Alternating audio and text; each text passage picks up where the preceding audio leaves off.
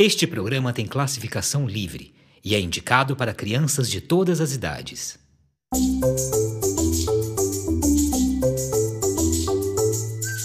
Literatura ao pé da orelha. O podcast infantil da Flimo, criado por Jims.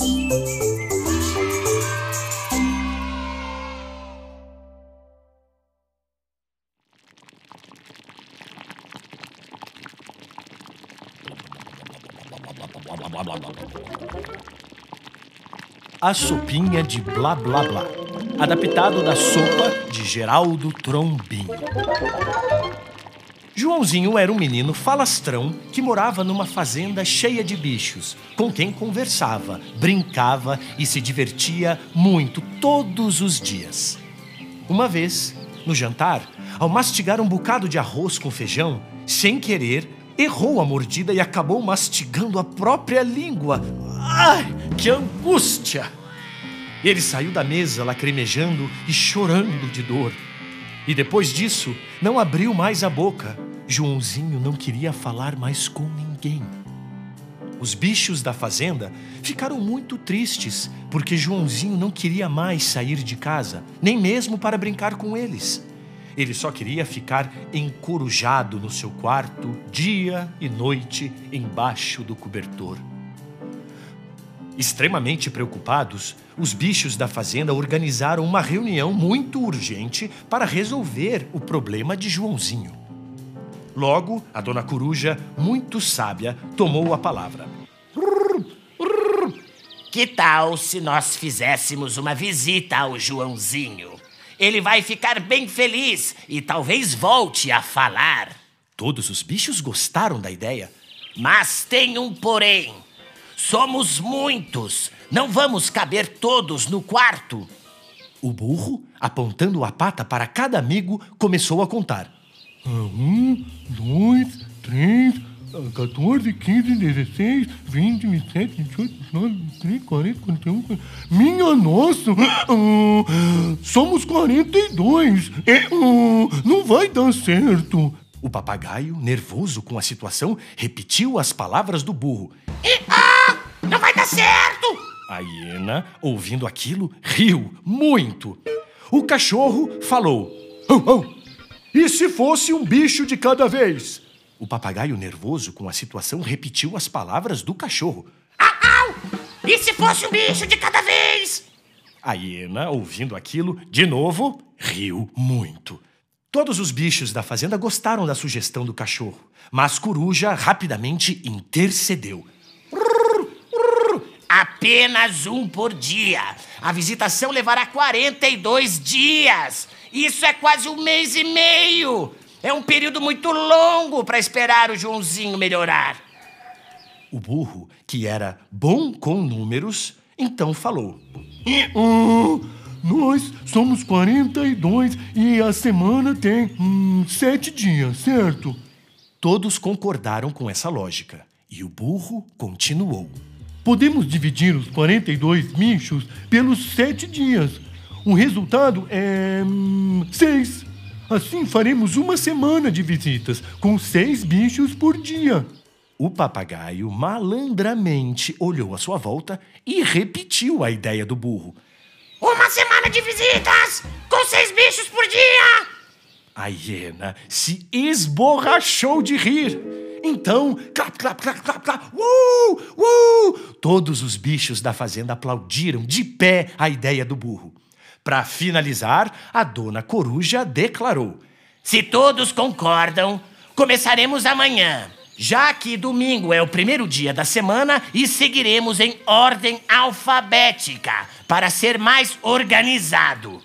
E assim, no dia seguinte, eles começaram as visitas para tentar alegrar Joãozinho e ver se ele voltava a falar.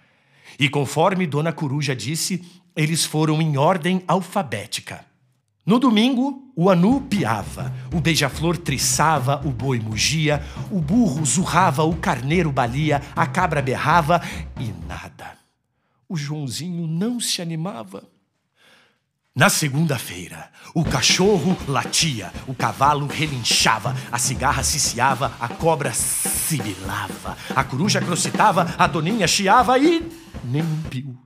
Joãozinho não se manifestava. Na terça-feira, o elefante bramia, o falcão crocitava, a galinha cacarejava, o galo cocoricava, o gato miava, a hiena gargalhava e nenhuma reação. O Joãozinho continuava calado. Na quarta-feira, a Juriti soluçava, a lebre guinchava, o leão rugia, o lobo uivava, o morcego farfalhava e a mosca zumbia. E na dica de nada, ah, o Joãozinho era a apatia em pessoa.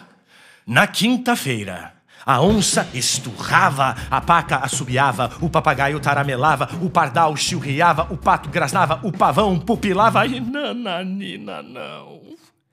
O Joãozinho continuava largado pelo chão. Na sexta-feira, o peixe roncava, o pernilongo zunzunava, o peru grugulejava, o pintinho pipilava, o pombo arrulhava, o porco grunhinha e coisa nenhuma acontecia. Joãozinho continuava estático, inerte, calado. No sábado, o rato guinchava, o sapo coachava, o sabiá gorjeava, o tigre bramia, o touro bufava, a vaca berrava e neca tibitibiribas. Absolutamente mudo, Joãozinho enfiou a cabeça embaixo da manta e desapareceu sem nem dar tchau.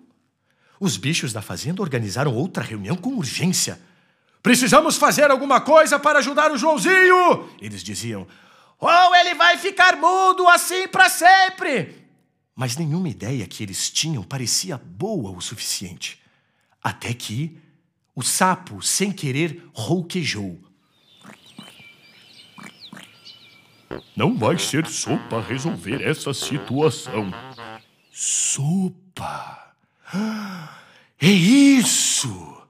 Ouvindo o gargarejar do sapo, Dona Coruja teve um estalo e lembrou-se de que uma vez Joãozinho caiu da bicicleta e machucou o joelho. E naquela vez, o menino também se fechou dentro de si, colocando uma tranca na boca, sem falar com ninguém. E só uma coisa fez ele voltar a falar. Já sei o que vamos fazer, disse Dona Coruja. Esperem todos aqui. Eu vou até a cozinha. Preciso apenas que o papagaio venha comigo. O papagaio, surpreso, olhou à sua volta e repetiu o convite. Apenas o papagaio venha comigo. a hiena, pela primeira vez, não riu, porque ficou sem entender nada. E todos os bichos, estranhando aquele comportamento repentino, logo foram pensando: um baita de um problemão desses. E ela decidiu ir até a cozinha. Mal lembravam eles que, naquela ocasião do acidente de bicicleta, foi a deliciosa e suculenta sopa de letrinhas feita pela mãe de Joãozinho que devolveu a alegria e a fala ao menino. Dona Coruja disse para o papagaio falar com a mãe de Joãozinho e repetir a ela que cozinhasse mais uma vez aquela deliciosa e cheirosíssima sopa de letrinhas. Dito e feito, sentindo um cheirinho gostoso no ar e ouvindo aquele blá blá blá blá blá incessante que vinha do fogão, Joãozinho não perdeu tempo. Foi correndo até a cozinha e agarrou numa cumbuca de sopa e na mesma hora voltou a tagarelar com todo mundo. Graças à sopa de letrinhas, as palavras voltaram a habitar os lábios de Joãozinho, que agora, mais do que nunca, estava com a língua desenferrujada, solta, afiada. Aliás, estava com todas as letras na ponta da língua, literalmente.